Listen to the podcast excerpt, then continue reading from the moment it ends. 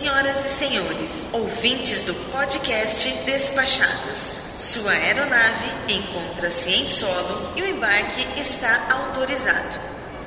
Apresentem-se aos nossos agentes para os procedimentos de embarque e tenham todos um ótimo voo.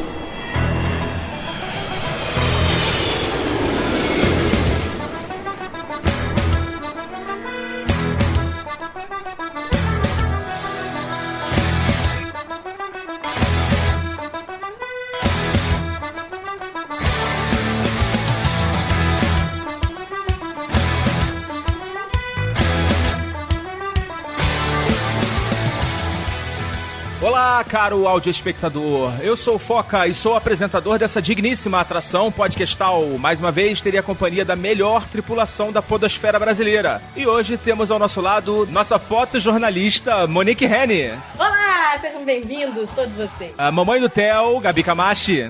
Oi. Nosso agente especial, Sami Reis. Olá, galera! E viva o imposto de renda no turismo. Que beleza!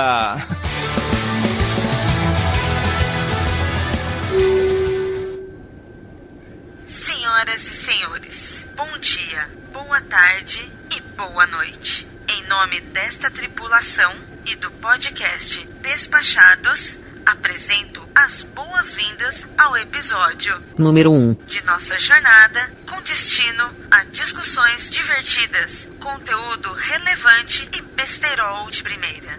Durante a decolagem, o encosto de sua poltrona deve ser mantido na posição que melhor lhe agradar. Observem os avisos luminosos de afivelar os cintos. Em caso de perda de noção, um aviso sonoro como este será adicionado. Agora relaxem e façam uma excelente viagem.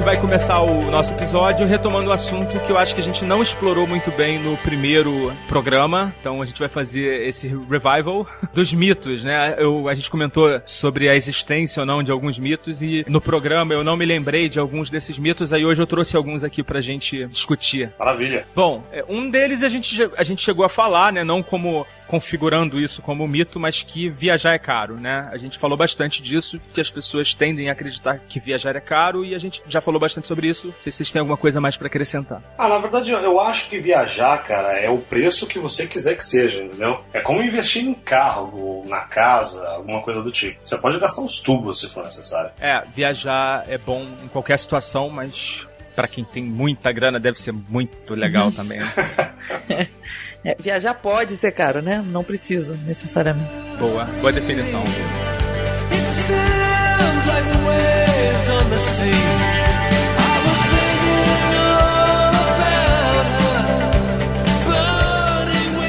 Um segundo mito: viajar é perigoso. Dependendo de onde você viaja, é perigoso não, viu? Às cara? vezes. É, assim, eu, eu. A grande maioria dos destinos que são des- destinos turísticos, eles dependem muito do turista, né? E por isso eu acho que o turista é muito bem recebido na maior, na grandíssima maioria desses destinos que a gente conhece, como os principais destinos para o brasileiro, por exemplo. Pois é, vi- é, viajar é perigoso. Você vai. é, as pessoas falam que na Europa tem muito batedor de carteira e tal. Eu vivo no Rio de Janeiro. Assim, batedor de carteira, eu tenho medo de morrer aqui, não de que batam minha carteira. Outro mito é de que é preciso saber inglês para viajar para fora do Brasil. Não precisa, mas ajuda bastante, viu? É, eu diria que salva um bocado. Mas com boa vontade a gente consegue chegar em qualquer lugar, né? Ah, Eu sim. acho que a gente consegue porque a gente fala inglês. Tem que perguntar pra quem não fala. Os meus pais grudam em mim em quase todas as viagens, porque eles não falam inglês e não têm mais coragem de sair por aí sem alguém que saiba. Mas tem lugares que as pessoas não falam inglês e eu não falo a língua e a gente consegue. Por exemplo, leste europeu. Como é que a gente gente faz? Porque tem países lá que tem pouca gente que fala. É, por incrível que pareça, o maior perrengue que eu já passei com questão de língua em viagem foi na Suíça. Os suíços, incrivelmente, falam pouco inglês. E a gente acabou se entendendo em italiano, sendo que o meu italiano é o italiano da Terra Nostra, a novela da Globo. E foi assim que eu consegui entender porque as pessoas realmente não falavam inglês. O que, diga-se de passagem, me deixou um pouco assustada. Eu, Ô, Monique, é porque ele já tem três línguas pra se preocupar, né? Pô, mas umazinha só mais não ia fazer mal a ninguém. Mas não Pois rolou, é. não rolou. Eu tive que falar italiano, de novela. Eu tenho uma, eu tinha, né? Ela já morreu, uma tia-avó que viajava muito pelo mundo inteiro, viajava sozinha ou com, ela tinha uma companheira lá de viagem também de vez em quando ia. E ela foi ao Japão, foi à Austrália, sem falar inglês, sem falar nenhuma outra língua. E ela no Japão queria ir ao banheiro, não sabia como que ela ia pedir pra ir ao banheiro. Eu não sei como é que eu vou exemplificar isso pra vocês, mas ela botou a mão nas partes e fez como se ela, se ela fosse homem e mostrou pro guarda. E aí ela conseguiu ir ao banheiro. Ah, a famosa língua internacional da mímica. Ela chegou até a sacudir, né? O que ela não tinha. Ó, a dona Foca, ela é muito safa, assim, ela não fala inglês. Lógico que ela cola comigo e enche meu saco pra traduzir tudo que é placa de promoção dos caramba. Eu faço com o maior carinho, né? Mas chega uma hora na viagem que eu já não aguento mais eu falar, "Minha- meu amor, se vira um pouco aí. Aí depois eu fico olhando de longe só pra rir também, né? Porque é muito engraçado. Qualquer dia desse ela, eu vou trazer ela pra falar um pouquinho das, das histórias dela, do idioma inglês. Eu já me peguei traduzindo o áudio do planetário de, do Museu de História Natural de Nova York para o namorado. ah, que beleza. Ele é apaixonado por planetários e ele não estava entendendo lufas do áudio do planetário e a gente durante a apresentação eu lá traduzindo no ouvido dele para ele entender o que estava se passando. E realmente no final da viagem enche o saco. Agora você imagina uma pessoa que não fala nada de inglês encarar viajar para lugares onde as pessoas realmente não falam língua nenhuma comum a você. Eu acho É, um muito colega difícil. meu, ele falou que na Hungria é muito sinistro, cara. Porque pouquíssima gente fala inglês e a língua deles, cara, não dá pra entender nada. Um guarda deu uma multa nele, ele tava dirigindo lá. Ele falou que não faz ideia do que, que ele fez pra tomar aquela multa. Mas ele teve que pagar. Contar uma história aqui da dona Foca. Uma das nossas viagens para os Estados Unidos, no último dia, enchi o saco de ficar traduzindo. Ela pediu pra eu comprar um lanche pra ela. Eu falei, ah, não, vai lá. Vai lá, compra lá que eu vou ficar aqui. Eu tava cansado e tal. Aí eu fiquei olhando de longe ela na fila do, do Wendy's, dentro do aeroporto. Ah, ela chegou lá, falou- ela, o cara falou lá com ela, né? Atendeu ela todo solícito. E ela falou assim: Look at me. ap- apontando pra cara dela. Eu tô vendo ela fazendo isso. Aí ela falou assim: Number 4. Número 4, isso aí qualquer um fala, né? E eu ensinei a ela no sauce, no salad, que é sem molho e sem salada. Isso ela aprendeu a falar e todo lugar que ela vai, ela fala isso. No sauce, no salad. No ice, no refrigerante. Aí não. o cara falou alguma coisa lá muito, muito rápido, que ela não entendeu nada, né? E ela presumiu que ele tava perguntando o tamanho. E ela queria o maior de todos, só que ela não sabia falar. Então ela saiu com um muito, muito big, big. Volta ela com um balde de Coca-Cola que eu nunca vi na vida. Uma batata frita que também veio num outro balde, um pouco menor.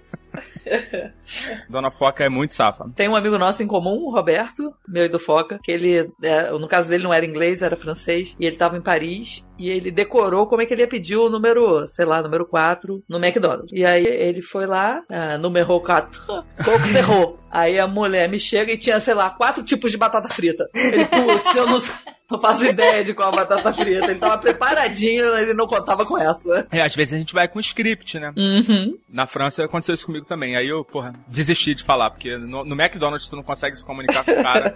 Desiste, vai pro inglês mesmo, porque é melhor.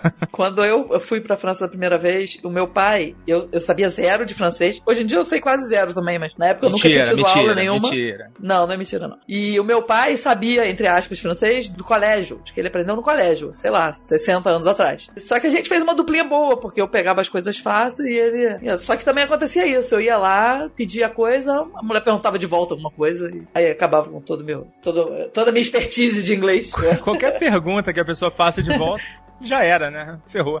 Teve um caso que a, a gente foi num restaurante e eu falei, pai, como é que pergunta qual a quiche do dia? Aí ele foi lá e falou, qual é a, qual é a quiche do Ju? Aí a minha prima olhou pra mim e falou, pra que que você vai perguntar se você não vai saber a resposta? Você não vai entender de que que é a quiche do dia? Pior que eu, só, eu entendi, era de Pinochet, aí foi fácil. Ah, boa. Eu já passei pelo constrangimento de não entenderem nos Estados Unidos que eu queria um suco de maçã, um apple juice. Ui. É mesmo. A atendente simplesmente não entendia apple juice. Isso foi me irritando de uma maneira que eu entrei no balcão da loja, peguei o suco de maçã do freezer e mostrei pra ela. Ela, oh, apple juice. Eu, What the fuck? Até hoje, de verdade, sinceramente, eu não sei qual era a diferença do meu apple juice pro apple juice dela. Então, Mas assim, principalmente em Nova York, é muito. Isso é muito comum de acontecer, né? Porque o que menos tem é americano, muitos, muitos sotaques, e eles mesmos não entendem o inglês. Eu já pedi uma vez, não me lembro onde, um, um chocolate quente, e aí o cara, Wassá! Eu olhei pro Ah. meu marido, eu falei, oi? Aí, Wassá! Aí no momento me deu aquele estalo, eu falei, small. Aí o meu marido olhou pra mim, como é que você sabe que ele tava perguntando? Era a única coisa que ele podia me perguntar era what size. Então devia ser isso. Eu pensei que tava falando WhatsApp, qualquer coisa assim, mas não, era what size. Eu, quando fui pela primeira vez para os Estados Unidos, eu achava que soda era soda limonada que tem aqui no Brasil. Não, não é. Então, eu fiquei pedindo a soda lá uma hora e a mulher querendo que eu explicasse qual era. E eu não. É soda, pô. Conheço uma soda. Acho que a gente podia ficar falando disso o programa Horas, inteiro, né? exato.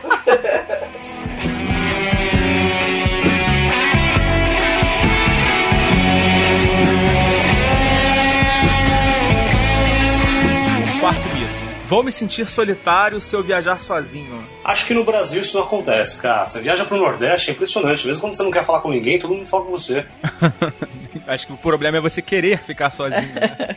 É, eu confesso que já passei por isso. Eu viajo na trabalho quase sempre sozinha. É muito raro ter companhia. Sendo que as minhas viagens a trabalho duram um mês, né? Então, em algum momento, pega sim. Mas eu acho que o lugar que eu me senti mais sozinha foi em Las Vegas, por incrível que pareça. Que a sensação é que tava absolutamente todo mundo surtado, se divertindo muito, cheio de gente, muito louco. Todo eu mundo era... vai com os amigos pra Las Vegas. né? Exatamente, eu era a única pessoa destoando do ambiente. Não conseguia entrar no clima. A primeira vez que eu fui, na segunda foi ótimo, eu fui acompanhada. Ao mesmo tempo, já viajei pra ilha que não tinha praticamente ninguém. Em três dias eu já sabia o nome de todo mundo, todo mundo já sabia meu nome. Eu andando de carrinho pela ilha, as pessoas já passavam, me cumprimentavam e eu me senti super bem recebida. Então eu acho que varia mais do nosso estado de espírito do que do lugar que você tá exatamente. Eu acho que do perfil também da pessoa, né? Ah, mas eu sou um perfil bem extrovertido e já aconteceu de eu me sentir sozinha. Eu, eu falo muito, né? Então eu tenho medo de ficar tanto tempo sem falar. Eu nunca tinha viajado sozinha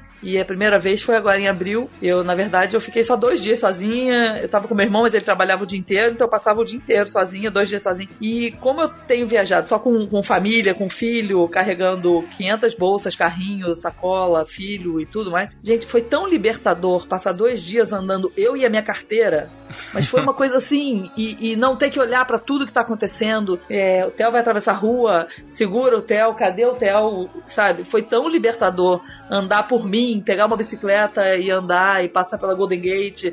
Eu nunca pensei que eu fosse achar tão bom estar sozinha num lugar. Primeira experiência, depois eu passei mais um dia sozinha, mas foi muito bom pra mim. Samir já viajou sozinho, Samir? Cara, eu já viajei sozinho no Brasil e fora. Eu vou dizer que viajar no Brasil sozinho é bem legal porque você, como a Gabi falou, né? Depende muito do seu perfil. Se você é um perfil falante, se você é uma pessoa que gosta de conversar, trocar ideias e tudo mais, é muito fácil, porque no Brasil todo mundo é um pouco assim. As pessoas não têm inibição de, de passar uma informação, de conversar. É engraçado que algumas pessoas se sentem íntimas com você, né? Te contam coisas que, que você não ouviu já das pessoas que você conhece há muito tempo. Acho que a pessoa acha que nunca mais vai te ver, né? É, não sei o que acontece, cara. Mas quando você vai pra fora, assim, você vai pra um outro país, depende, né? Nem todo lugar você se sente tão em casa. Então, pô, eu estudei na Holanda, era legal, você conversava com as pessoas no horário comercial, mas depois você não tinha mais ninguém, assim. Então eu me sentia um pouco sozinho. E no inverno europeu, cara, não desejo nem pro diabo. É, eu viajei sozinho há muito tempo atrás, fui pra Minas, lá pra Ouro Preto. Era solteiro, e pô, foi uma viagem bem louca, assim. Não fiquei sozinho muito tempo, assim, conheci muita gente. Acho que conheci, assim, três repúblicas inteiras, assim, né? Então, acho que eu não sou um bom parâmetro pra falar de viagem sozinha.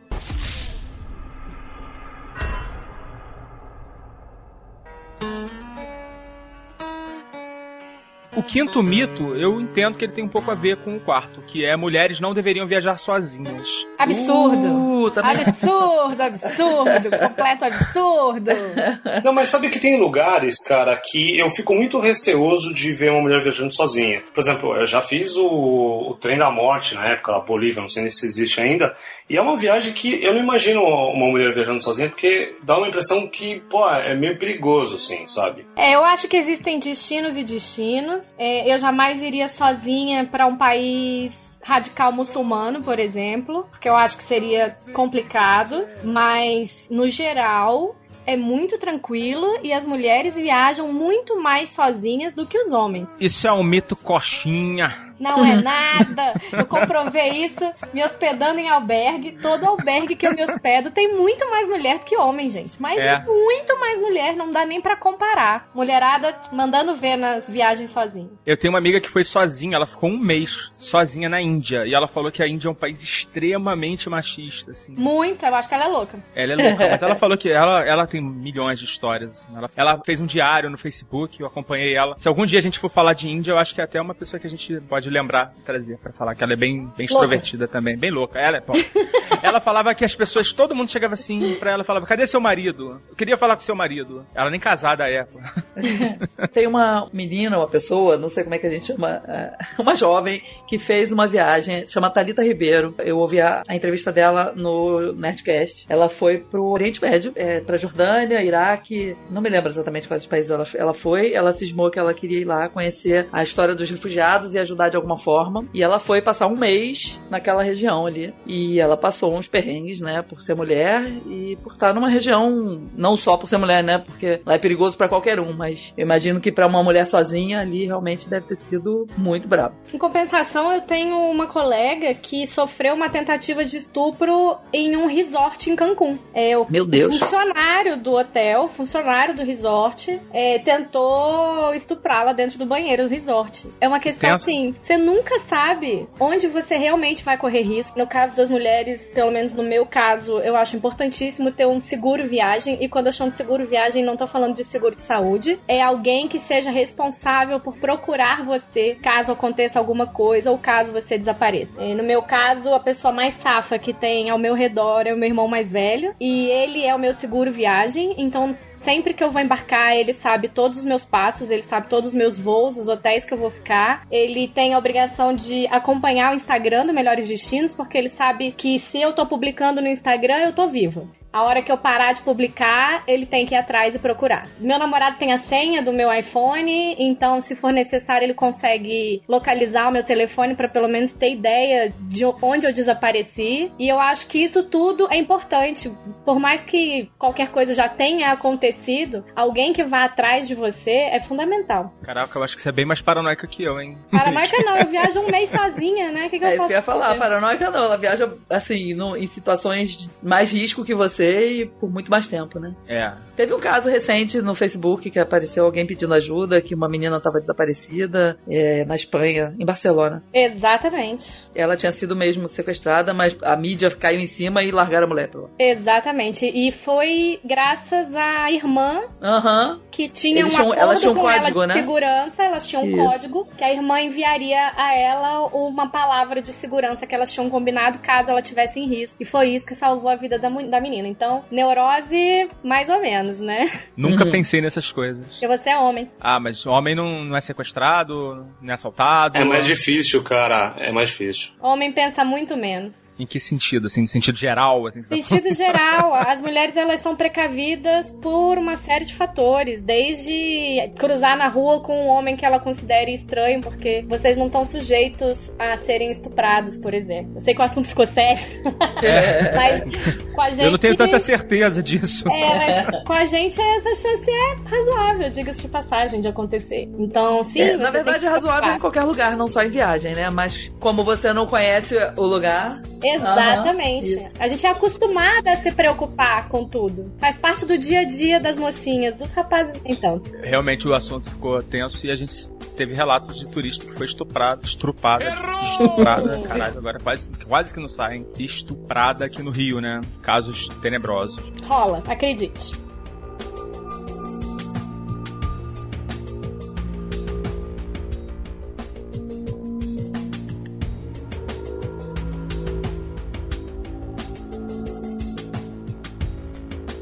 Vamos pro próximo. Ficarei sem contato em muitos lugares do mundo. Verdade. Diga, discorra sobre esse assunto, Monique. Eu acho que a situação que eu passei por isso mais claramente foi em São Blas, no Panamá. E eu já sabia que isso ia acontecer. Foi aonde, Monique? São Blas, no Panamá. Ah, É um arquipélago de propriedade dos índios Kuna. E lá não tem sinal de telefone. Aparece telefone assim bem raramente, internet quase nunca. Eu já sabia que eu ia ficar incomunicável por alguns dias. Da mesma maneira, eu tinha uma amiga que mora no Panamá, que era responsável por mim. Ela sabia onde eu tava, ela sabia como me localizar, caso fosse necessário. Avisei os leitores que eu ia desaparecer por alguns dias, pra ninguém se preocupar. E realmente desapareci. Não tinha, tinha o que fazer, não tinha sinal. Eu gastava a bateria inteira do telefone pra conseguir postar uma foto quando eu conseguia, assim, de dois em dois dias. Então, sim, você rola. ficou quanto tempo lá nesse, nesse, nesse Fiquei cinco dias. Legal. Eu vi teu vídeo lá. Não, e o lugar é maravilhoso, é lindo, mas de fato, se você precisasse de internet pra resolver qualquer coisa, você estava ferrado. E o mesmo aconteceu na Ilha Grande, no Rio de Janeiro, o que parece impossível, mas na É, Ilha Grande, não é. se acaba a luz, sinal de internet morre, sinal de telefone morre, morre tudo junto, porque lá não tem antena de celular. Então eles dependem de energia pra absolutamente tudo. Se cai um temporal e não tem energia, você fica incomunicável. E dessa hora que eu vejo como a gente tá viciado em ficar conectado o tempo inteiro. Eu também, eu viajei semana passada pra um lugar que não pegava. Na verdade, tinha internet na recepção do hotel e tal, mas no- eu ficava, sei lá, 80% do tempo sem nada. E era, dava um nervosinho, parecia que tava faltando realmente alguma coisa. Falta e falta. Esse É negócio, muita coisa, né? Como é que a gente vivia sem isso, hein? esse negócio de internet virou quase que uma commodity, assim, né? Você precisa realmente, tanto quanto luz, água, telefone. É bem complicado hoje em dia em relação a isso. É, mas a gente tá falando de exceções, né? Uhum. É, é, os, os exemplos que vocês trouxeram são exceções. Assim, a maioria, a grande maioria dos albergues, hotéis, cidades, restaurantes, a grande maioria hoje em dia tem ou Wi-Fi ou tá numa cidade que tem uma boa oferta de 3G, né? 4G, ou 4G. É, mas eu acho que a grande maioria do que todo mundo vai, né? Sim, é, os principais destinos, tô falando assim de uma maneira mais, gen- mais genérica. É porque esse lugar que eu fui foi aqui, Barra do Piraí. Comercializa muito ecoturismo aqui, né? E essa é uma das perguntas que entram junto com qual é o tipo de amperagem que tem o lugar, se tem ar- é, ar-condicionado ou secador de cabelo e se tem Wi-Fi, cara. É, mas assim, ecoturismo, o ideal é que não tenha, né? Eu prefiro um Wi-Fi do que um secador de cabelo. Certeza, absoluta. Aí eu sou obrigado a ficar com Wi-Fi também, né? Tá bom, pensei que você ia preferir o secador de cabelo. Ah, eu nunca usei o secador de cabelo.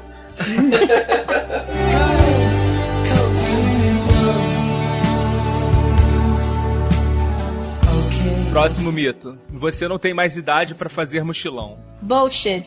É, esse mito eu que botei na lista aí. Eu tenho, uma, eu tenho essa dúvida, assim, se Bobagem, rola. bobagem.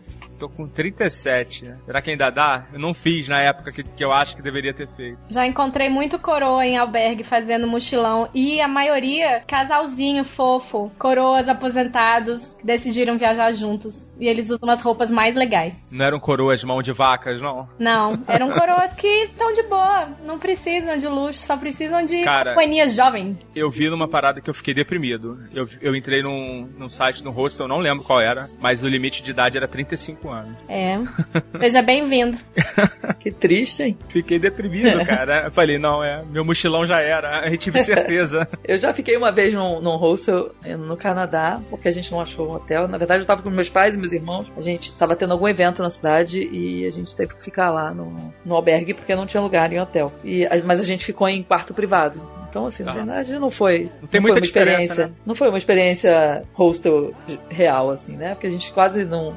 Ah, na verdade, o banheiro era, era, era como é que era? Coletivo. Então, era Mas a única- coletivo compartilhado ou coletivo usa todo mundo junto ao mesmo tempo, toma banho e se vira aí? Não, não, tinha, era um de cada vez, cada um ia lá, tomava Você banho sabe e que saía. tem, né? Tem, tem, sim. Mas sabe que uma vez eu fiquei num, num hostel, cara, que era isso daí também. Ele, ele tinha as divisórias, mas não tinha porta e tal, né? Até aí beleza, né, cara? Já tinha servido o exército, então tá tranquilo. Só que o que incomodou é que tinha um maluco me olhando, cara. E aí eu tomei o banho mó rápido, assim, saí com a bunda colada na parede.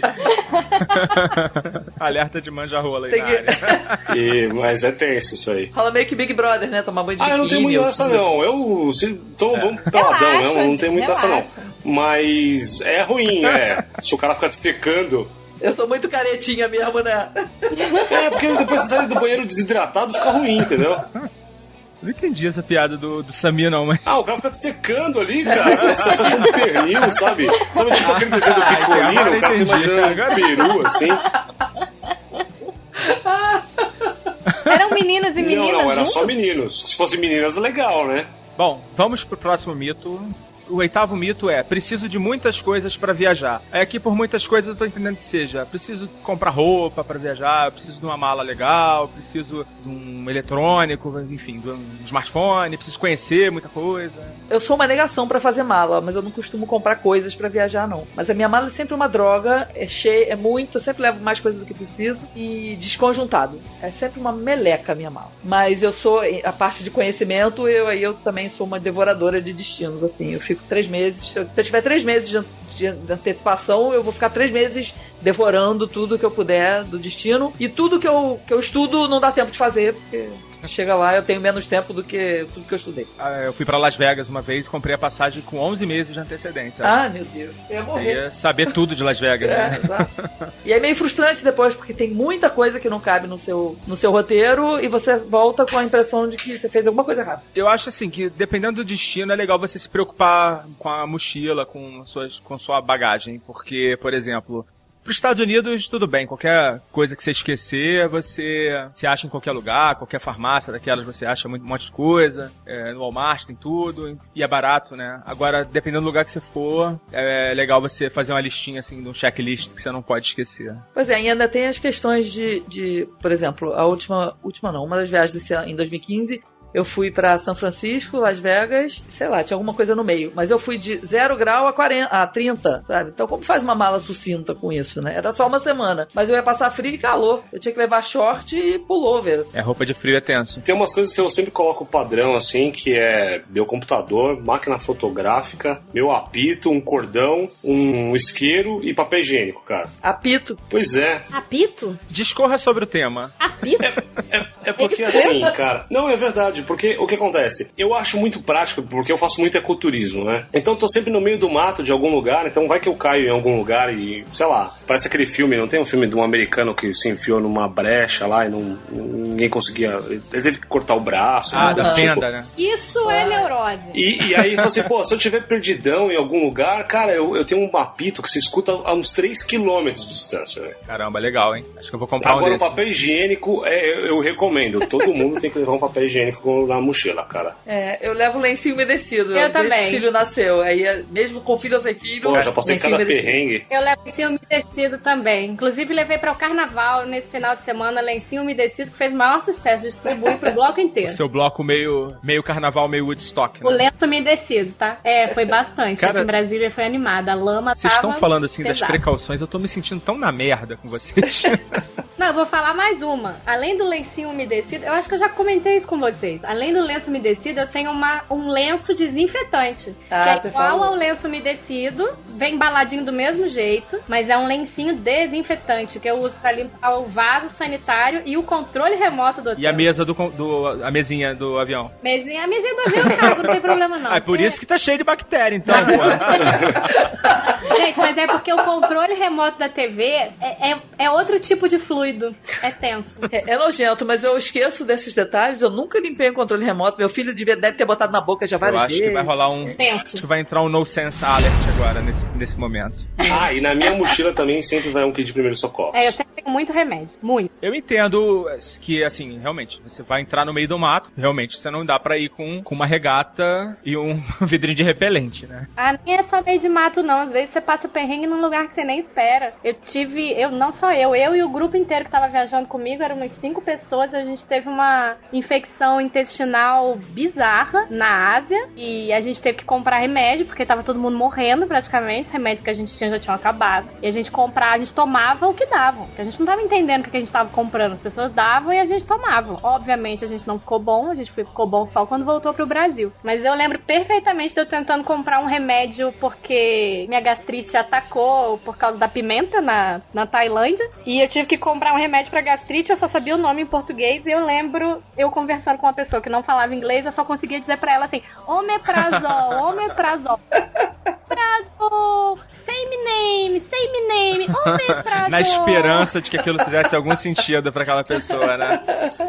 Chegou com, ela chegou com um envelopinho com quatro comprimidos, não tinha validade, não tinha bula, não tinha caixa.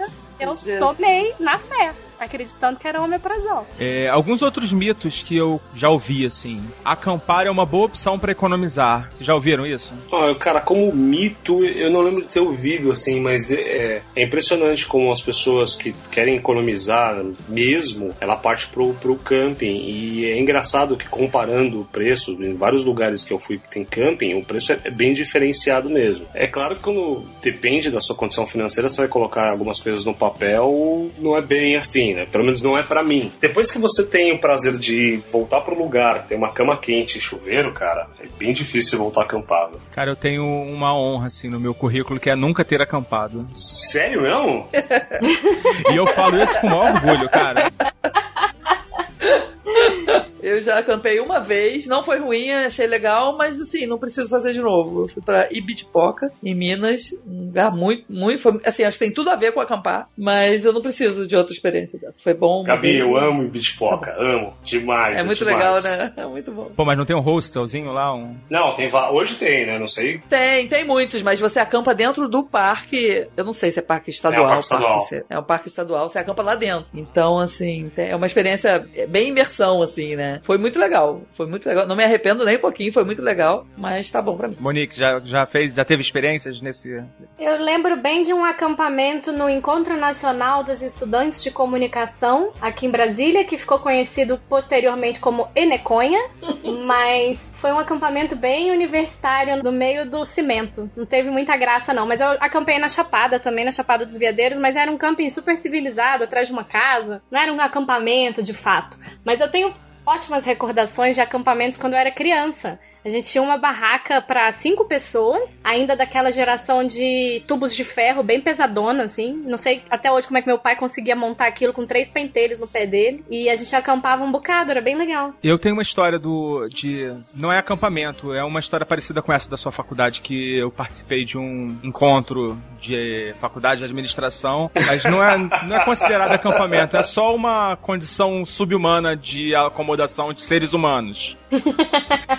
Sujou o currículo, hein? Mas não foi num camping. Ah. Outra coisa, o outro mito, assim, que não sei se é um mito ou se pode ser ou pode não ser. Viajar de trem é sempre uma boa opção na Europa. Não necessariamente. Porque hoje em dia você tem companhias que, que oferecem voos tão baratos lá que se, se for por uma questão econômica, muitas vezes não, não é uma verdade, não. Eu já viajei uma vez de trem, pagando mais caro, sabendo que tava pagando mais caro, porque eu queria ter a experiência de viajar de trem. Mas tem muita coisa mais barata de avião agora do que de trem. É, eu acho que a grande vantagem do trem, e isso é imbatível, é você poder chegar na estação e comprar a passagem de última hora e embarcar três minutos depois. Você não precisa chegar duas horas antes no aeroporto, as estações de trem são sempre bem localizadas na Europa, então você não passa, você não perde tempo de viagem pra você embarcar num trem. Você entra e vai embora. Aeroporto é um perrengue, gente. Aeroporto Ah. é uma chatice. Sério, é, é- o trâmite de aeroporto tá cada vez mais insuportável. Enquanto o trem, você vai lá, compra seu ticketzinho na hora, entra no trem, deitou, dormiu, acabou. Fora que com esses montes de scores que tem de comportamental e tudo mais, você chegar num balcão de uma companhia aérea, pegando aquele voo que vai sair daqui a pouco, pagando em dinheiro, sem bagagem, cara, isso é o score para terrorista, né? O que que é score, cara? Desculpa. é que ah, hoje em dia, como você não tem como determinar o comportamento de um indivíduo, tudo é feito através de um modelo estatístico, né? Então Entendi, o cara entendi. tenta pegar um monte de comportamentos que seriam anormais ou perigosos e acho que tem até um filme, acho que com Jim Carrey, se não me engano, assim, senhor, que ele é preso no, no aeroporto com uma, uma parada dessa. Mas, por exemplo, se for na ponte aérea, acho que isso não é tão. Talvez não, seja isso, tão isso incomum. não, é, mas um voo internacional nos Estados Unidos ou em algum país que tem um certo trauma de terrorismo, isso pode não ser uma coisa muito bem vista. Entendi. É, tem a questão também do trem noturno, né? Que assim, tipo, ah, vou economizar uma diária, vou pegar um trem noturno aqui. Eu acho que isso é meio furada, né? Ah, trem eu não sei, cara, mas ônibus, Eu eu não- se eu tenho que viajar de ônibus, eu prefiro viajar à noite. Porque já que eu vou ter que dormir mesmo, pelo menos que eu esteja indo pro destino. Eu acho que o trem ele é também confortável, tão confortável quanto é o tamanho da pessoa. Inversamente. Você na tá bem verdade. então, né, Monique? Muito. Eu, gente, eu consigo dormir em duas poltronas de avião deitada. Se eu viajar na, no- na lateral, onde tem duas poltronas, eu consigo deitar nas duas poltronas. Mas eu sei que isso é uma vantagem que pouca gente tem, então não vou contar. Pois é, aqui esse podcast tem os extremos, né? Eu sou enorme, a Monique pequenininha. Eu, eh, eu viajei há pouco tempo. Sabe aquela poltrona do meio do meio do avião? Tem as, as fileiras do meio, né? Que não Uhum. são janela. Eu viajei no meio, entre, entre duas Nossa. pessoas. Uma pessoa enorme. Nossa, foi seis horas de voo. Uma coisa acabou comigo. E de dia. É, mas É, eu já passei um, um perrengue voando, que não foi comigo. Eu tenho 1,56, mas o namorado tem 1,96. E ele, além de ser um cara alto, ele é um cara grande. A gente tava indo para os Estados Unidos, a poltrona era triste, nosso lugar era péssimo. E eu chamei a comissária e perguntei a ela se sobrasse lugar, se ela não poderia trocar a gente. E ela fez uma cara de nojinho pra gente e falou assim: Senhora, é uma poltrona só para pessoas com necessidades especiais. Aí eu falei: Levanta aí, Paulão. Aí o Paulão levantou, dobrou a cabeça pra não bater no teto. Aí ela levantou, olhou pra ele e falou: É, o senhor tem uma necessidade especial. e ela trocou a gente de poltrona, de fato. Ela e não só ele, ela foi legal e trocou nós dois e continuamos sentados juntos e fomos pra cadeira de emergência com um pouco mais de espaço, porque ele é, simplesmente vocês não se deram bem, porque essa- cadeira. agora eles estão vendendo essa cadeira peso de ouro, né? Exatamente. O meu pai também tem 1,96m. É, uma vez eu consegui, a pessoa que tava reservando meus assentos foi super gente boa, porque eu não sabia da existência. Uma poltrona, que era assim, eram cinco poltronas e na frente só quatro. Então na frente dele não tinha ninguém. Não tinha poltrona, na verdade. Muito legal. Então, só que meu pai, eu não sei o que acontece. Meu pai é um turco, que é bem turcão mesmo, assim. Ele foi daqui a Madrid, de perna cruzada, sem reclinar a poltrona, caindo com a cabeça pra frente, assim, cochilando com a cabeça pra frente. Ou seja, eu quase pedi pra trocar de lugar com ele, porque ele não aproveitou nada daquele espaço. Então, com isso, encerramos esse bloco, história do Turcão.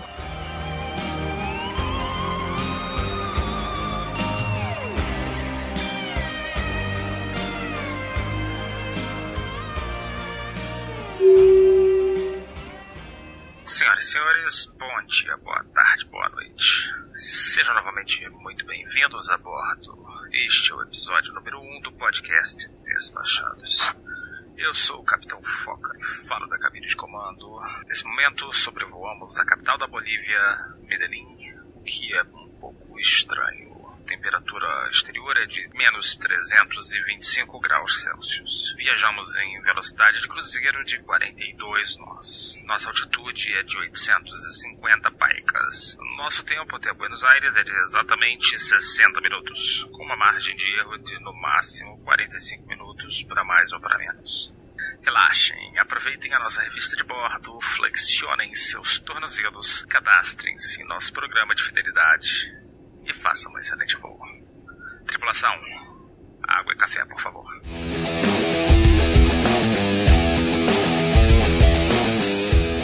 Bem-vindo de volta, caro viajante. Hoje nós temos o nosso primeiro convidado do Despachados. Temos aqui hoje para falar sobre otimização de viagens, como uma pessoa comum pode viajar bem mais do que a gente imagina. Convidamos hoje o blogueiro Fabrício Moura do blog Vou na Janela. Fabrício, seja muito bem-vindo. Obrigado, pessoal. Muito legal estar aqui com vocês. É, obrigado por fazer parte desse projeto e vamos lá. Fabrício, a gente no episódio piloto do Despachados, a gente falou um pouco sobre questões que dificultam as pessoas, que travam as pessoas é, em relação a fazer viagens e pesquisando para produzir o nosso episódio piloto, eu me deparei com seu artigo, que eu vi lá no seu blog, e resolvi te convidar para a gente bater um papo sobre essas questões que você comenta com bastante propriedade lá e o seu artigo realmente é, eu recebi de um amigo no Facebook há um tempo atrás e acabei lembrando dele e fui buscar novamente. Você lá no seu artigo você diz que as pessoas frequentemente falam com você, né? Nossa, como você viaja, você deve ser rico. Então assim, qual foi a última vez que você ouviu isso? Na verdade, eu escutei isso na semana passada, inclusive. Geralmente as pessoas que não me conhecem, não sabem da minha rotina, não sabem do meu trabalho, acabam confundindo o fato de eu estar viajando muito com o fato de ser ou não ser rico. Mas eu não viajo porque eu sou rico, eu viajo justamente porque eu me programo para isso. E essa foi a, a razão de ter escrito esse, esse artigo. Escrevi esse artigo alguns meses atrás. Ele não é tão fresco assim, mas é, é um assunto super fresco ainda. Mas as pessoas sempre me questionam por que você viaja tanto. Geralmente as pessoas que não me conhecem. E o que, que você costuma responder pra elas? Exatamente isso, eu viajo porque eu me programo. É, você diz lá no seu artigo que você tem um emprego normal, de 9 às 5, e que você faz normalmente três viagens internacionais por ano. Por ano, exatamente. Você Na tem época- algum segredo?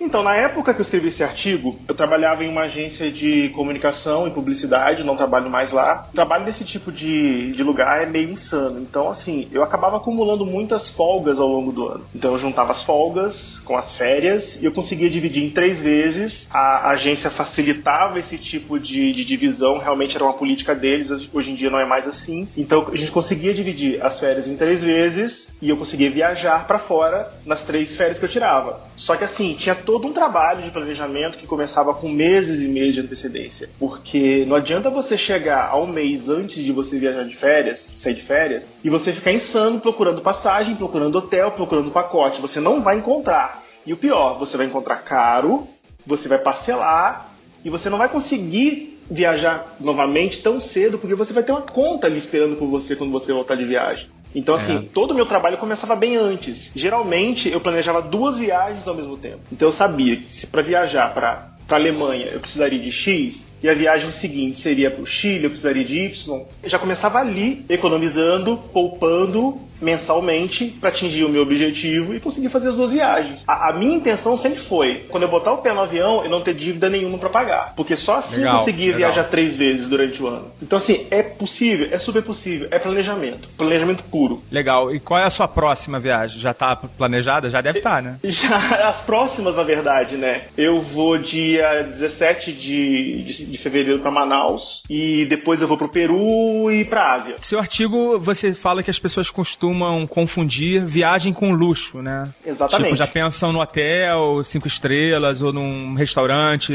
sofisticado, e que isso não faz parte da sua rotina de viajante, né? Não mesmo, eu acho que assim, é como vocês comentaram ah, agora há pouco nos mitos de viagem. Viagem fica cara se você quiser. Eu prefiro viajar mais vezes e abrir mão de algumas, de alguns, de algumas comodidades e poder viajar mais. É, eu não faço questão de ficar em hotel. Claro, é, existem hostels que são até mais caros do que hotéis. O Airbnb às vezes é mais caro do que hotel. Então assim, é tudo uma pesquisa. Se eu achar um hotel legal num preço, num preço acessível, claro que eu vou, eu vou ficar no hotel. É, não é que você tem algum preconceito contra o hotel, né? é Não, só que você nenhum. não faz questão, né? Nenhum, só não faço questão. Por exemplo, em Portugal, hotel é barato em Portugal. Na Alemanha, hotel já é mais caro. Então, assim, vale a pena você ficar em hostel. E tem Ah. hostels muito legais, sabe? E, e, além de tudo, o hostel você tem a experiência, uma experiência diferenciada. Você tem experiência local, você tem contato com gente de todos os lugares do mundo, você faz amizade, você não se sente só. Tem todo, todas essas vantagens envolvidas. É, mas tem alguma coisa assim que você não abre mão? Duas coisas. Diga. Hospedagem com boa localização, porque não adianta eu me hospedar num hotel do lado de um aeroporto a 50 quilômetros do centro de algum lugar e que vou ter que gastar com transporte, vou ter que gastar com tempo para chegar até o centro histórico de X lugar. E outra coisa que eu não abro mão também é de provar da gastronomia local, sabe? Eu gosto de, de comer a comida que os caras comem lá, de beber a bebida que eles bebem. Eu acho um absurdo você, por exemplo, ir para Munique e você não tomar uma paulane, sabe? Eu acho um absurdo você ir para Alemanha e você não comer a, a comida típica lá, se alimentando basicamente de McDonald's, né? Porque é mais barato. Eu lembro, eu vi algumas fotos de cerveja no seu blog. Sim, eu sempre, sempre, sempre vou tomar cerveja local. É biriteiro, né? Não tem jeito. e cerveja é um negócio muito legal, né? Que praticamente todo lugar que você vai tem, tem uma cerveja local com Sempre. peculiaridades locais e que boa cerveja, né? Exatamente. Então, assim, a a cerveja da Europa é um pouco mais quente, um pouco mais densa do que a nossa, sim, mas desce bem, sabe? É tudo a experiência, toda a experiência local, né? Legal. Desde quando você escreve blog, Fabrício? Cara, eu já tive um blog há uns 10 anos atrás. E na época eu morava no Rio, me mudei para São Paulo para trabalhar em agência. O blog acabou ficando de lado. Mas eu sempre gostei de escrever, sempre tive essa necessidade de escrever. O Voo na Janela, eu comecei a, programar esse blog, comecei a pensar nesse blog em outubro de 2012, quando eu fiz uma viagem longa para Londres. E durante a- o planejamento da viagem eram tantas coisas legais que eu ia descobrindo, que eu ia achando, que eu pensava, putz, eu precisava compartilhar isso. Mas eu, uma- eu sempre fui uma pessoa que viajei muito, a vida inteira. Desde de pequeno com os meus pais, eu sempre viajei. É, Você vai acumulando essas experiência de viagem e você acaba meio que virando uma referência entre os seus amigos. Eles sempre te procuram para perguntar, ah, e tal lugar, como é que funciona, como é que é isso, como é que é aquilo. De tantas pessoas me procurarem pedindo dicas, eu comecei a pensar no voo na janela em outubro de 2012. Não sabia qual era o formato que seria, não sabia qual era o tom de voz, qual a linha editorial, e eu fui fui maturando esse projeto e eu lancei no ano passado e assim tá, tem sido bem gratificante para mim o, o, retorno que eu tenho tido com ele. Você que é um blogueiro que fala de viagem, a internet ela tem vários blogs de viagem, né? E a gente criou esse podcast porque a gente sentia falta, né? A gente sabe, não tem muitos, né? Então, fala aí pro pessoal qual é o endereço. É, eu vou na janela.com ou .com.br, como você preferir, tá? Beleza. E eu comecei a pensar no voo na janela em 2012, antes de uma viagem que eu estava programando para Londres. Acabei descobrindo muitas coisas legais durante aquela viagem e eu precisava compartilhar isso com as pessoas, né? E eu comecei ali trabalhar a ideia do blog, pensar numa linha editorial, um visual, chegar no nome não foi fácil também. E desde 2012 eu fui lançar o blog no ano passado, né? Então, assim, três anos, quatro anos aí para fazer o projeto legal, para fazer nascer mesmo o projeto, né? Então, assim, tá sendo bem gratificante fazer o voo na janela e já tenho colhido frutos muito legais ele. Bacana, bacana. Então agora vou pedir para você, assim, dicas que você acha que poderiam ser úteis para qualquer viajante em situações assim diversas que você poderia passar pro, pra gente. Tá, dicas legais. O que, que eu penso? É, vamos pensar primeiro em custo de viagem, né? Que é uma preocupação que a gente tem sempre, que eu tenho sempre no blog. É uma das, um dos pilares do blog é dicas de viagem, dicas econômicas, né? Então assim, sempre, sempre viajar na, na baixa temporada é mais legal, é mais barato, né? Todo mundo fala isso, né? Mas quando que é a baixa temporada, né? As pessoas sempre têm dúvida, ah, mas a baixa temporada é quando? Qual, qual, qual é essa data exatamente, né? Então, assim, varia, claro, de lugar para lugar. Na Europa, a baixa temporada é um período, nos Estados Unidos é mais ou menos o mesmo período, mas existe uma influência grande de feriados nacionais, no Brasil é outra. Não se prender à, à hospedagem mais a primeira, a primeira opção de hospedagem que você encontrar, existem opções mais em conta. Se você quiser praticar o desapego, você pode ficar em acomodações tipo night swapping, uh, couchsurfing, ou até woodpeckers também, hospedagem gratuita. Dinheiro, por exemplo. Uh, eu abro mão de muitas coisas, eu prefiro fazer muitos passeios gratuitos, sempre procuro descobrir os passeios gratuitos de cada lugar para poder fazer, para poder economizar mais também. Seguro viagem, é muito importante você também viajar com seguro viagem. Como que você fica doente fora? Eu já tive uma amigdalite na, na Alemanha e, tipo, não foi legal. Se não tivesse seguro viagem, teria sido complicado. Precisei tomar antibióticos, então não foi fácil. Vou fazer uma pergunta aqui em relação a seguro. A gente provavelmente vai gravar algum dia um programa sobre esse tema, uhum. mas já adiantando aqui, fazendo um, uma prévia. Você costuma fazer um seguro específico ou usa o cartão Platinum, alguma coisa assim, para comprar passagem? Eu sempre usei, eu sempre fiz um seguro próprio, mas hoje eu tenho um seguro legal no meu cartão que ele me atende muito bem. E assim, uma coisa curiosa é que a maioria das pessoas às vezes nem sabe que o cartão dela, delas oferece esse tipo de vantagem, né? É, eu tenho um amigo, por exemplo, que o cartão dele oferecia até acesso à sala VIP de aeroporto, ele não sabia. Eu acho que rola muita desinformação nesse meio também, sabe? Então as pessoas precisam talvez se informarem mais sobre os direitos que elas têm. A última vez que eu fui para a Europa, eu peguei um voucher que eu tinha um crédito lá de uma passagem com a Air France. Uhum. E faltou só uma diferençazinha, que foi bem pequenininha, e a taxa de embarque, né? Certo. E eu esqueci, cara. Eu paguei em dinheiro. Eles mandaram um código lá para eu fazer o depósito na conta. Eu fiz e me esqueci desse detalhe. Acabei tendo que fazer um seguro e ficou bem caro. Assim, eu acho que vale a pena lembrar. Se você tiver um cartão que tem um benefício, realmente tentar usar, né? Procurar usar. Exatamente. Só um parêntese nessa parte do seguro.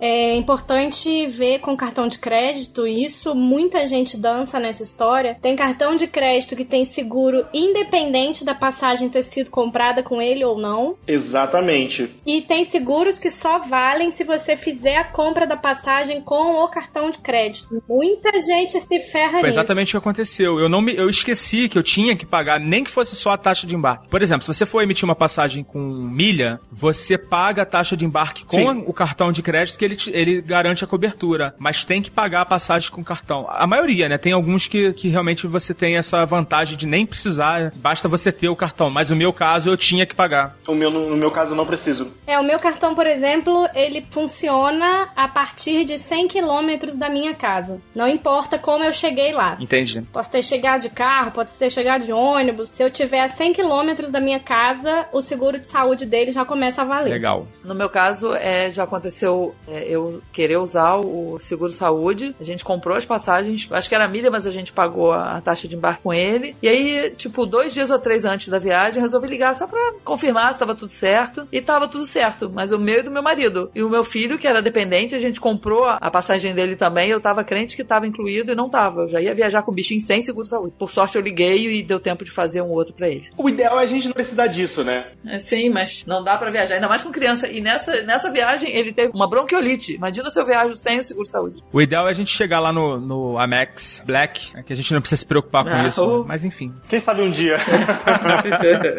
Bom, Fabrício, eu te interrompi, cara, desculpa. Então, é, falando sobre dicas também, uma dica importante, por mais que você tenha reservado o hotel num site confiável, sempre legal você confirmar a tua hospedagem com o hotel antes. Eu vou te dizer isso porque eu caí nesse erro. Eu sempre confirmei com os hotéis. Só que depois de um certo tempo eu comecei a relaxar quanto a isso. Nunca deu problema, né? E aí na viagem da semana passada para o Chile eu tive problemas. Eu fiz a reserva por um site de reservas, nem o site que eu uso normalmente, mas eu tinha um crédito com esse site, então eu queria usar aquela diária. Fiz a reserva, recebi a confirmação no meu e-mail, recebi a confirmação no aplicativo. Legal. Cheguei em Punta Arenas, cheguei no hotel, cansado de uma viagem de 4 horas de ônibus desde Porto Natales até Punta Arenas. Eu só queria tomar um banho para tirar aquela poeira. Cheguei na recepção do hotel, reserva não encontrada. E aí liga daqui, liga daqui, liga dali. Liguei pro, pro site de reservas. Realmente a minha reserva existia, eles, eu tinha feito a reserva, eu tinha pagado pela reserva, só que por uma falha de transmissão o hotel não recebeu o pedido da reserva. E aí era altíssima temporada em Punta Arenas, eu abri o aplicativo, um outro aplicativo de, de reserva de hotéis, a cidade estava com 88% de lotação. O hotel mais em conta ficaria, duas diárias, ficaria em torno de 1.600 reais as duas diárias. Pensei, o que, que eu faço agora? Dormir debaixo da ponte. Opção 1, ou eu pago 1.600 reais e fico nesse hotel. Opção 2, eu tento antecipar o voo. Se for mais barato do que os 1.600, vale a pena. Opção 3, eu faço cosplay de Tom Hanks e vivo no aeroporto de Punta Arenas por dois dias. Eu iria na opção 4, dá um escândalo e obriga o site a bancar a sua hospedagem. Dei um escândalo. Só que dei um escândalo até certo ponto. Porque eu tava cansado, então, meu, não vale a pena, sabe assim.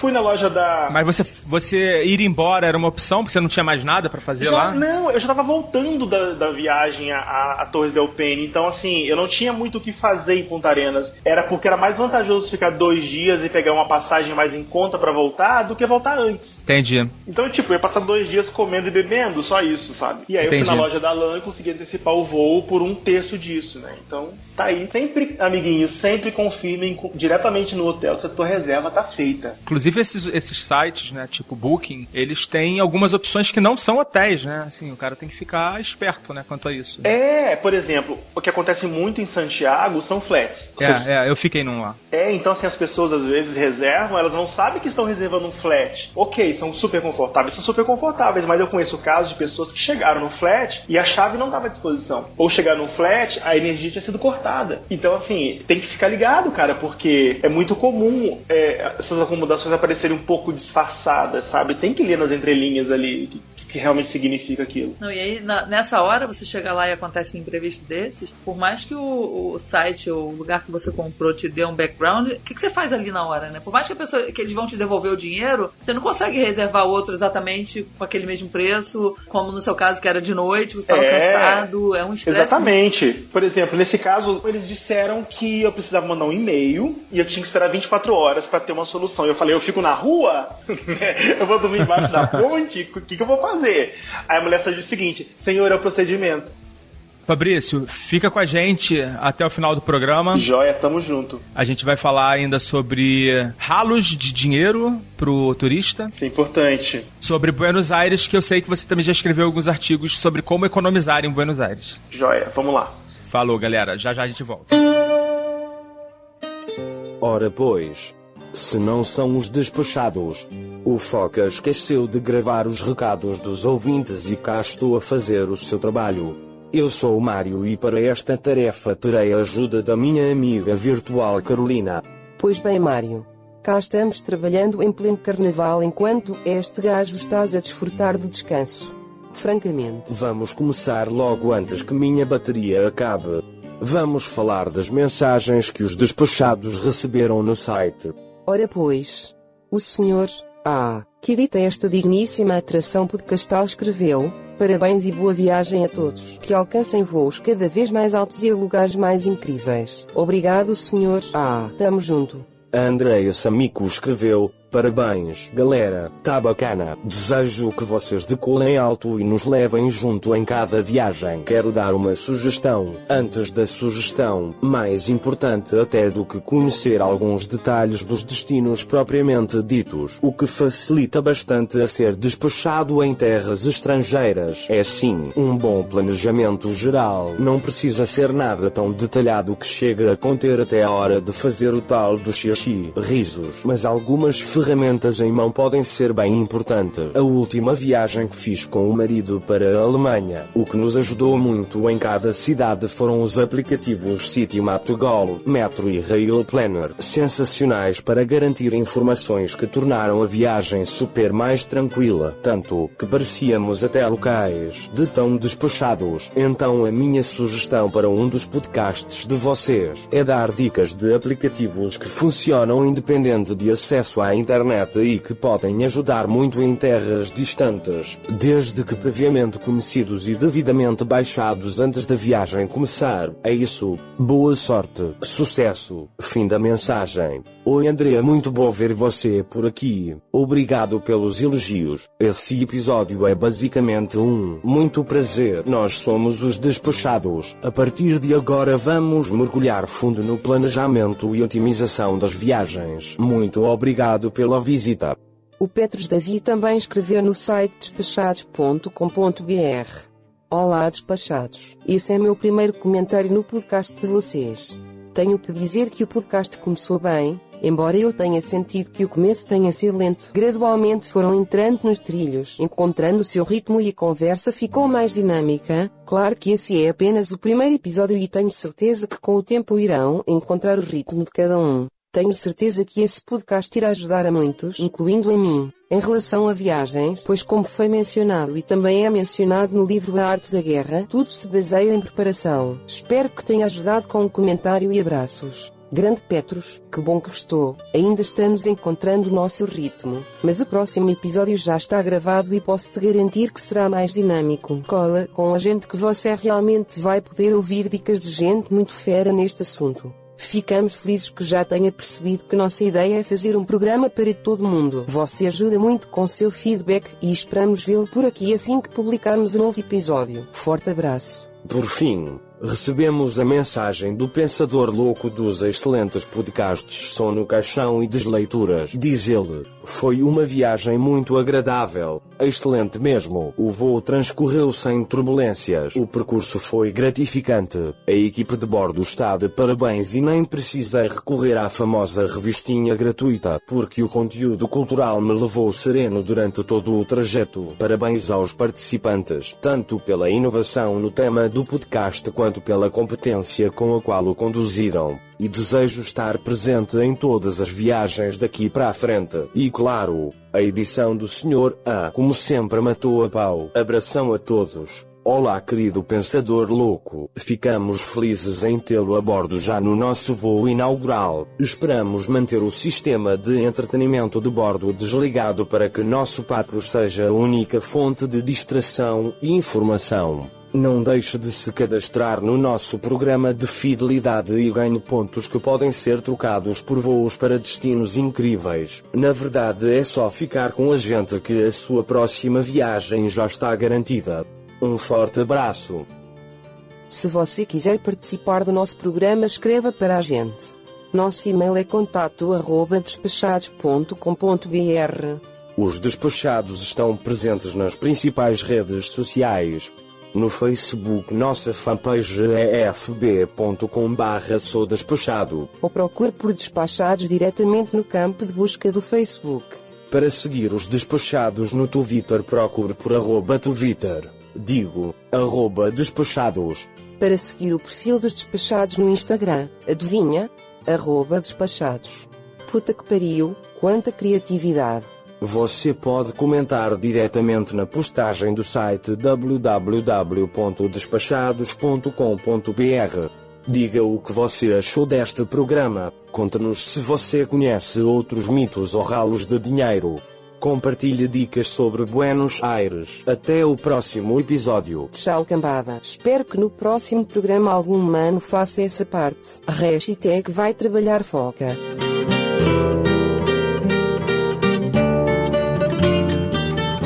Bom, então já que a gente está falando sobre economia, vamos falar agora sobre os principais ralos de grana dos viajantes. E eu trouxe aqui três ralos, assim, três coisas que a gente, prestando atenção, a gente vai evitar gastos que são plenamente evitáveis, né? A primeira que eu separei aqui foi compras não previstas. Exemplo, roupas que poderiam ter sido levadas de casa, adaptador, coisas que você sabe que você vai precisar, escova de dente. Por mais que sejam gastos singelos, isso pode, dependendo do lugar que você tá, pode ser um pouco mais caro. Se estiver num lugar de praia que é muito turistão, isso pode ter um custo pra você que você poderia evitar fácil, né? Eu já cheguei a comprar quatro escovas de dentes numa viagem só. Eu tive que comprar um casaco na Alemanha em outubro. Eu já paguei 12 reais num barbeador, daquele mais vagabundo que existe. Uau! Então, assim, são coisas que você passa, não pelos 12 reais, mas talvez só pela raiva de você ter que pagar 12 reais num aparelho de barbear daqueles dois mais vagabundos. E que você vai jogar fora no outro dia, né? Exatamente, que já vai te dar uma lanhada na cara, assim, na primeira passada. Esse que eu ia falar, ainda vai te rasgar todo. Outra coisa que eu acho que pode ser plenamente evitável, aí vai depender um pouco do teu roteiro, mas gasto com táxi e aluguel de carro em cidades que tem uma boa oferta de transporte. Eu, eu raramente uso táxi. Raramente. Cidades que existe uma, uma rede de transporte urba- urbano legal, sabe? Se você não tem por que usar táxi. Por exemplo, vai usar táxi em Londres, com aquele metrô fantástico? Vai usar tá- táxi em Berlim? Não faz sentido. Táxi em Londres é ah, baratinho, né? Nossa, é uma pichincha, né? Ó, em compensação, táxi no Panamá, qualquer corrida custa 3 dólares. É fixo. Uma beleza. É quase isso. Sensacional. Se o cara cobrar 5, é um bandido. Só com a cara dele, chama a polícia porque ele cobrou 5 dólares. A mesma coisa acontece em Bangkok. É ridículo também o preço. Custa, se eu não me engano, se eu tiver errado a conversão, vocês me perdoem, mas 80 mil baht, que é pouquíssimo dinheiro, quase O nada. Fábio Porchat fala, né, que falaram pra ele que para ele tomar muito cuidado em Bangkok, porque tem uns caras que são muito pilantras e pra ele sempre pechinchar lá o preço da corrida lá do táxi ou do tuk-tuk, eu não é, sei. depois que você aprende o preço médio, que é 80 mil, Aí eu sei que você ele nunca mais é enganado. O cara deu preço lá pra ele, deu um dólar. O cara falou: "Ah, não, não vou pechinchar porra nenhuma, um dólar. Toma, pelo amor de Deus. Eu tenho pena de pegar táxi e metrô, eu gosto de andar. e a gente vai falar de Buenos Aires também. Buenos Aires é uma capital atípica, né? Que o táxi ainda é muito barato, né? Já foi melhor, né? Já foi bem mais já barato, foi, né? É. já foi bem mais barato, mas ainda é barato, né, cara? ainda é barato. Eu acho que assim, a gente que vive no Rio e São Paulo, por exemplo, naturalmente acha mais barato mesmo. Só que nem sempre pro restante do Brasil é tão barato assim, sabe? Aham. Buenos Aires é barato, é um pouco mais em conta, mas já foi melhor. E assim, os taxistas portenhos são bem safadinhos também, viu? Você tem que ficar atento com os caras. Eles trocam nota de dinheiro na tua cara.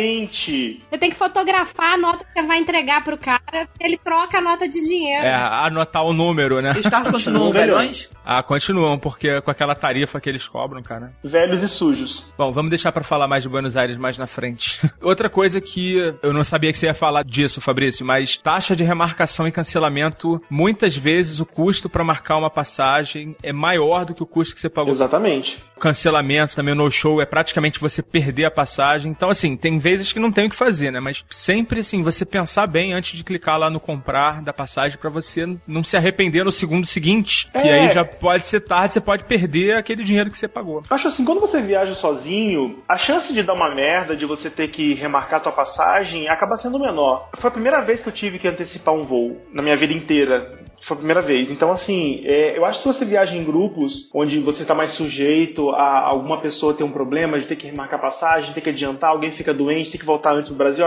a chance é um pouco maior. Então, talvez valha a pena você ficar atento na tarifa que você está pagando, se aquela tarifa permite remarcar passagens, permite reembolso, o que, o que aquela tar- tarifa permite para você. Tem um caso de uma amiga que ela comprou passagem no ano passado para Buenos Aires, na Catar, e ela não ficou atenta ao tipo de tarifa que a tava comprando, era uma, era uma tarifa não reembolsável. Era um voo muito barato, era uma tarifa não reembolsável. E aí ela teve um problema familiar, ela não pôde viajar. Gente, na hora que toca o alerta do aplicativo do Melhores Destinos, ninguém, olha Ninguém nada. olha compra. nada. Você que É, compra. eu sei que não olha porque eu também não olho. Eu também compro. Depois eu vejo com o meu chefe se eu vou ter como tirar esses dias lá. Pô, pelo amor de Deus. Eu vou contar só um caso dessa história de depois avisa pro chefe, porque isso rolou mesmo. Quando teve aquele erro da KLM, Aham. Que valia pra todas as tarifas, qualquer data, um mundo de felicidades pra qualquer coisa, 300 reais para a Europa, uma beleza. A equipe inteira ficou surtada. Depois de publicar a promoção, a gente foi tentar comprar passagem, todos nós. Só que assim, de todos, dois tinham férias. E o nosso chefe, o Léo, tava em Nova York, de férias. E a gente só conseguia mandar mensagem pra ele, assim. Eu só mandei a pergunta assim, Léo, tem promoção pra Europa por 300 reais, a gente pode comprar? Aí ele só respondeu assim, pode. Ah, puta que pariu. Eu queria um chefe desse, cara. Geral! Que chefe, tinha comprado, né? Geral! E tinha gente recém-entrada na empresa. A gente assim, ai meu Deus, mas eu entrei tem um mês, será que eu compro? Compra! Compra, todo mundo compra! Todo mundo comprou? todo mundo comprou, gente que Caraca, comprou eu três. demorei uma meia hora, assim, pra comprar. Eu não já era. acreditei, eu não comprei, eu não tava acreditando naquela tarifa. E aí quando eu tentei comprar já não eu consegui. comprei sem nem saber a data. Eu comprei o primeiro link que funcionou. A única coisa que eu consegui pensar na hora foi onde eu tenho amigo com casa, caso eu não tenha dinheiro até lá pra viajar. E aí comprei pra Paris, porque tem uma amiga que mora lá. Não sabia data, não sabia horário, não sabia nada. Fui olhar depois que já tinha finalizado a compra. Claramente foi uma das promobugs, né? Foi, total promobug. A gente vendeu todas as passagens da KLM por uns seis meses. E depois rolou até uma nota da KLM sobre isso, né? É, a KLM foi até bem correta, né? Tem que ser, no Brasil tem que ser, não tem argumento aqui não. É, mas já aconteceu com a América, não teve? Eu acho que muita gente teve Aconteceu problema, com a né? América esse ano, não teve. é, Eles cumpriram todas as passagens, exceto as que não tinham sido cobradas pelo cartão de crédito. Ainda assim, algumas que ainda não tinham sido cobradas, eles ainda honraram as passagens. Nos dois casos, todo mundo saiu feliz. Pô, essa da American eu realmente não tinha como ir pra Hong Kong, porque eu fiquei muito é, da América tentado. era pro mundo todo, gente. Valia pra Caraguatatuba. Provavelmente foi erro na, na cotação, né? Foi erro na cotação, assim como o da Gol também foi erro na cotação. tempo atrás foi teve. diferença de um zero. A Gol eu tenho certeza que não honrou muita passagem lá naquela época. Honrou? Não, todo mundo honra, porque aqui vai pra justiça. É, mas aí honra na justiça, né, cara? Era caso que não tinha sido cobrado no cartão de crédito. A companhia aérea tem 24 horas pra confirmar a passagem. Até me perdi agora, cara. O que, que a gente tava falando? Foi mal, gente. Promoção emociona todo mundo. É, a gente tava falando da ralos. Vocês têm algum pra ilustrar aí a... Por exemplo, passagem de trem. É uma viagem que eu fiz de Amsterdã até Bruxelas.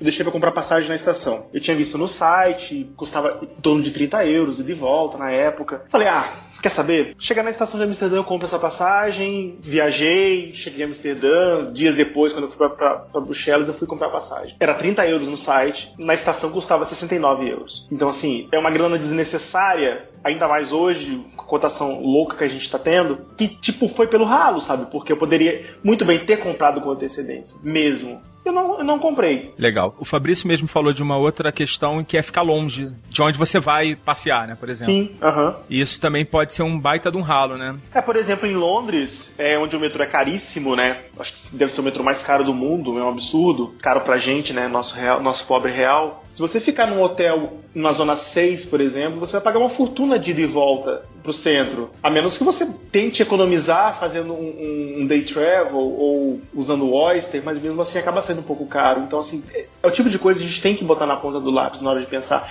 É igual passagem aérea, sabe? Às vezes as pessoas compram de algumas low costs que pousam a 80 quilômetros da cidade que você tem que chegar. Então, assim, você não calcula o tempo, não calcula a- a- o tempo de, de- de deslocamento, não calcula o valor que você vai gastar também para deslocar, se deslocar até lá. Então, às vezes nem sempre vale a pena, né? Fora o tempo também que você perde. É, né? exatamente. De deslocamento. Às vezes você gasta um dinheirão e perde muito tempo ali na- nesse, nesse seu trajeto. Uma vez a gente pegou uma, uma low cost, não lembro se foi Paris ou Londres, e a gente chegou no aeroporto, beleza, não lembro, acho que a gente foi de metrô, chegamos no aeroporto. A gente andou tanto até chegar no terminal que era low cost, que eu, eu tenho certeza que a gente saiu da cidade.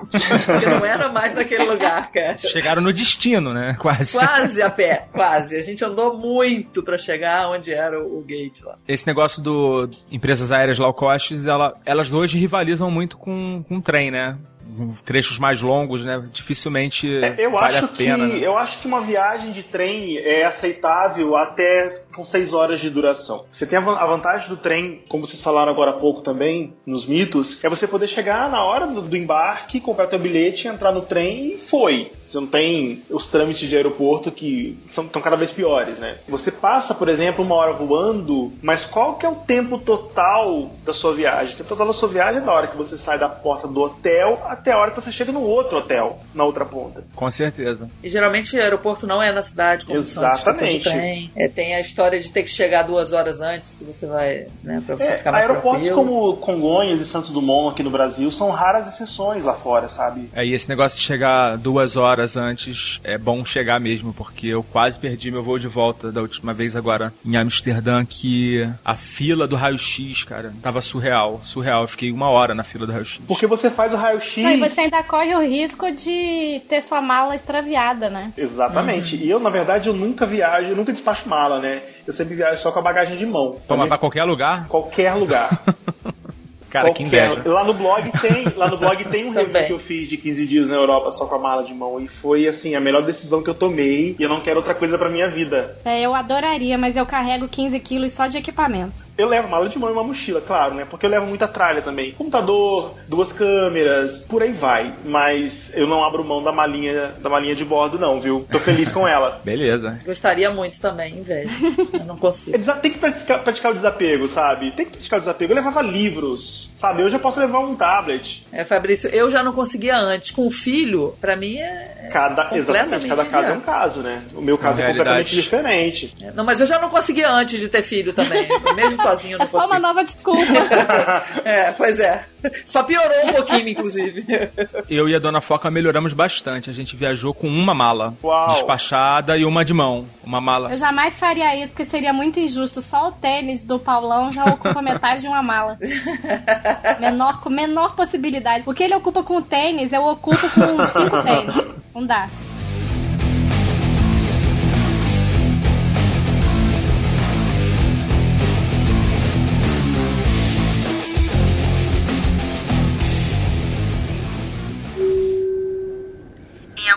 Instantes, chegaremos ao nosso destino. Tenham cuidado quando forem acessar o seu bom senso. Ele pode ter se deslocado durante o voo. Sabemos que a escolha do conteúdo é uma decisão somente do ouvinte. Por viajar com o podcast Despachados, obrigada.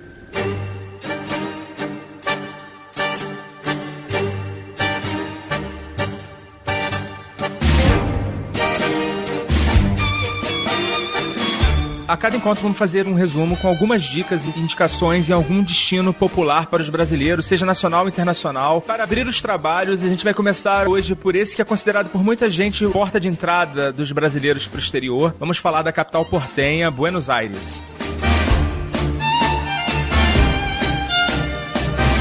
Buenos Aires é uma cidade que a gente pode visitar sem passaporte e sem visto, porque a Argentina faz parte do Mercosul, a gente não precisa tirar visto. E também não precisa de passaporte, basta ter uma carteira de identidade é, atual, né, com a sua foto, com uma pessoa que pareça você na foto, né. A moeda da Argentina é o peso argentino e o câmbio, eu vou botar um link pra falar sobre câmbio, porque nesse exato momento tá tendo uma pequena revolução, assim, no câmbio na Argentina. É, o presidente que foi eleito, ele tá praticamente acabando com o câmbio paralelo, ele tá instituindo um câmbio oficial mais realista, Tá próximo de 3 pesos pra um real. que não é muito favorável pra gente, que conseguia trocar, eu acho que em torno de 4,80. Dependendo até 5 pesos por um real. É, e agora o câmbio oficial é 3 pesos por um real, né? Bom, só para mais algumas informações basiquinhas, voltagem é de 220 volts. Em relação à segurança, Buenos Aires é uma, é uma capital relativamente segura nas áreas mais turísticas, mas você deve ficar ligado se você se afastar um pouco dessas regiões, principalmente nas redondezas do Caminito, Exatamente. que é uma região bem perigosinha. Bem, bota perigosa nisso, rapaz. É importante ficar ligadíssimo. Vamos lá, gente, o que que vocês têm para falar sobre Buenos Aires? Quem quer começar? Ah, posso começar? Cara, tem Claro. dois cafés no mundo, ah, pelo menos na América do Sul, que eu recomendo as pessoas conhecerem. Uma fica no Rio, mas aí fica quando a gente for falar do Rio de Janeiro, de dicas do Rio de Janeiro. Mas outro é o Café Colón, em Buenos Aires.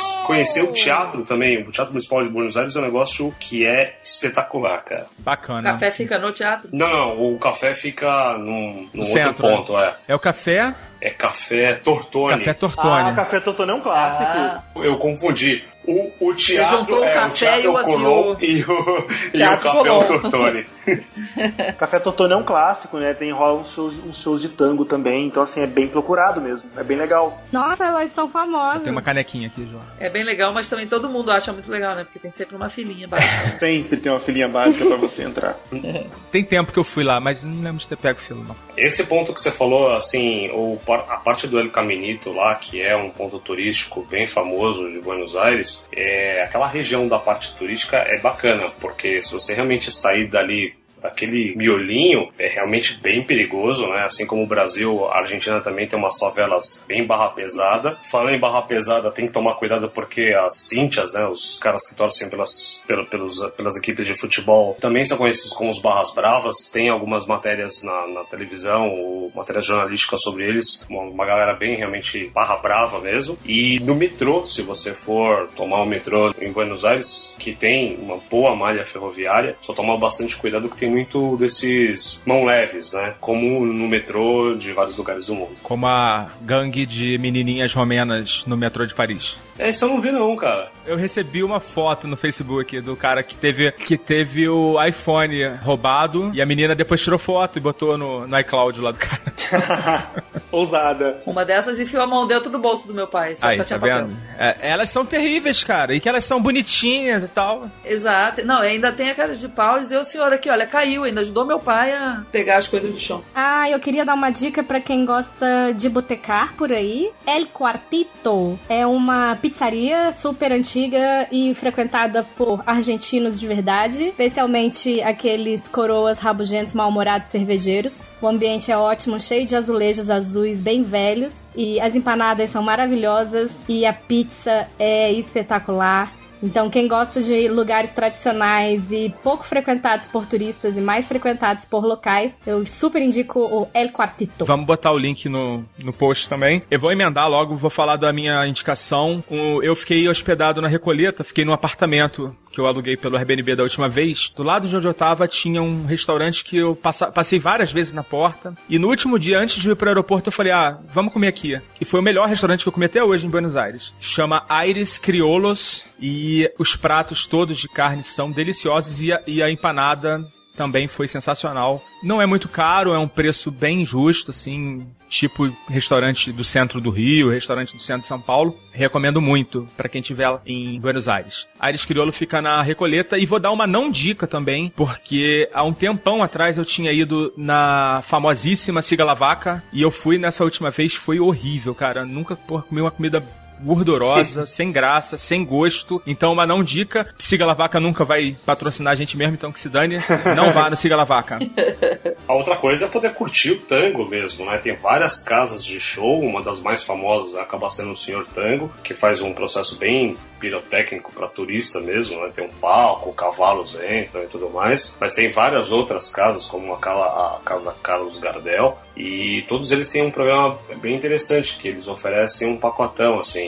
A- Com jantar, é, né? então vai uma avante, busca o teu hotel, aí você tem o jantar, e é tudo bem sincronizado para que o turista possa acompanhar os shows de tango. É bem legal. Tem o Porto Madeiro também, eu fui da última vez. Achei bom. Eu acho legal. É... que É um programa bem turistão, mas o que, que a gente É, é, né? é. Nós somos turistas. Mas assim, eu já fui num desses, acho que eu fui no Carlos Gardel, e quando eu voltar a Buenos Aires, eu gostaria de ir num mais local, assim, que eles chamam de milonga ou qualquer coisa parecida, pra ver as diferenças. Né? Eu Não, acho que ser isso que você falou é bem legal. interessante, porque como o turista que a gente recebe aqui, aí aparecem uns caras sambando, aquelas mulatas, a gente que costuma ir nos lugares convencionais pra ouvir música local, sabe que não é assim todo dia, né? É mais pra você receber turista.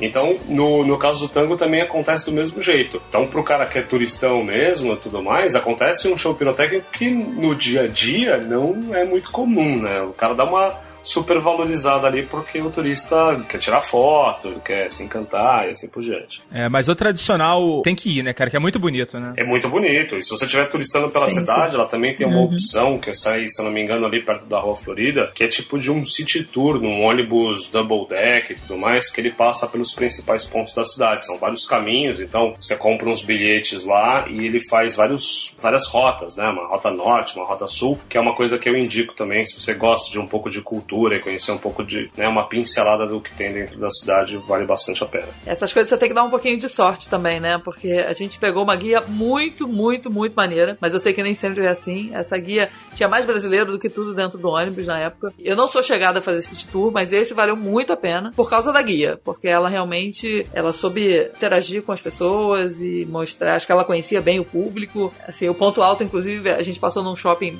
super caro lá, ela falou: "Esse aqui é o shopping Miranda, você mira e anda". Ela tinha umas sacadas legais assim. Eu acho que uma, uma dica legal de Buenos Aires, que eu gosto muito pro domingo, é bater perna na feirinha de Santelmo. O Fabrício escreveu um artigo de 10 coisas pra fazer de graça em Buenos Aires. A gente também vai fazer o link pra esse artigo. E agora eu queria pedir pro, pro Fabrício uma dica de uma coisa pra fazer pagando. Uma coisa pra fazer pagando, deixa eu pensar. Te peguei, hein? Você me pegou. Ah, eu gosto da visita do, do Malba, eu acho sensacional o museu. Acredita que eu não fui, cara? Nossa, é super baratinho, sabe? É, é pago, mas é barato. É um museu super bonito, tem uma coleção incrível, sempre tem obras legais, mostras interessantes de, de arte contemporânea de vários lugares da América Latina. Então, assim, é um passeio que super vale a pena e não pesa no bolso também, apesar de ser pago. Tenho mais uma dica paga que é tomar um café no palco da livraria O Ateneu. Ah, sim. É uma Ai, livrarias mais lindas do mundo. É verdade. E o café fica em cima do palco e você toma café É assistindo o movimento da livraria. É um lugar realmente lindo. E pra quem já foi a Buenos Aires, a minha dica é desapega e vai pra Mendoza, porque Mendoza é espetacular. Vou tentar seguir sua dica. Mendoza é foda. Vinho, né? Tu gosta de beber, né? Como não, né? Não, o bom é que assim, é, ponto. Não se explica nem nada, né? É. tá explicado, né? Gente, eu já fui duas vezes a Mendoza e se eu pudesse, seria o meu destino escolhido junto com Nova York pra ir todo ano. bacana. Eu infelizmente não posso ir a Caramba. nenhum dos dois todo Uau, ano. que responsa. Mas se eu pudesse, Mendoza estaria na minha lista de destinos para voltar todo ano. Só pra comer, beber e ser feliz. Que coisa engraçada. Não tá na minha Nunca lista. Que coisa pela minha engraçada. Eu Nunca cabeça. fui e. Mendoza Pois é é. Maravilhoso. É Nossa, maravilhoso mesmo, eu tenho que concordar com a Monique e a Argentina é muito mais do que Buenos Aires. Tem uma Muito. parte que faz Córdoba, por exemplo, tem a parte de esportes radicais da Argentina que eu recomendo demais. O doce de leite, que é uma das coisas que elas fazem muito bem. Então, assim, tem muita coisa que é muito mais do que Buenos Aires. É, fica aí a dica pro Bureau de Turismo de Mendoza botar uma graninha aí no Despachados pra gente continuar divulgando esse destino tão fantástico. eu voto em Mendoza.